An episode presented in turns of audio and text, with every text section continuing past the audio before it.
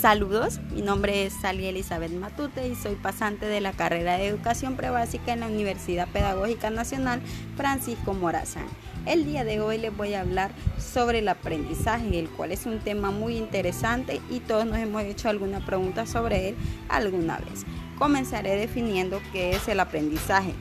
El aprendizaje es el proceso a través del cual se modifican y adquieren habilidades, destrezas, conocimientos, conductas y valores. Esto como el resultado del estudio, la experiencia, la instrucción, el razonamiento y la observación. Este proceso puede ser analizado desde distintas perspectivas, por lo que existen distintas teorías del aprendizaje. El aprendizaje es una de las funciones mentales más importantes en humanos, animales y sistemas artificiales.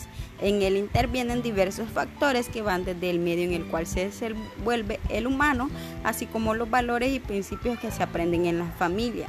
En esta última se establecen los principios del aprendizaje de todo individuo y se afianza el conocimiento recibido, el cual forma la base para aprendizajes posteriores. El aprendizaje humano está relacionado con la educación y el desarrollo personal. Además, el aprendizaje debe estar orientado adecuadamente y es óptimo cuando el individuo está motivado. Pero, ¿a quién le interesa el aprendizaje?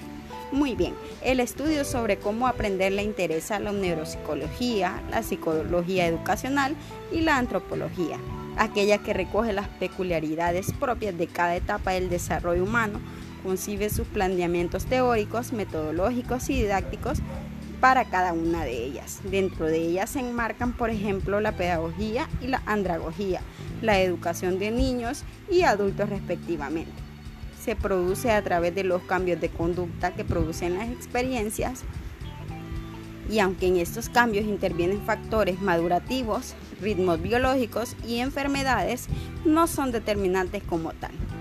El aprendizaje es el proceso mediante el cual se adquiere una determinada habilidad, se asimila una información o se adopta una nueva estrategia de conocimiento y acción. Asimismo, es un proceso a través del cual la persona se apropia del conocimiento en sus distintas dimensiones, conceptos, procedimientos, actitudes y valores, como establecimiento de nuevas relaciones temporales entre un ser y su medio ambiental.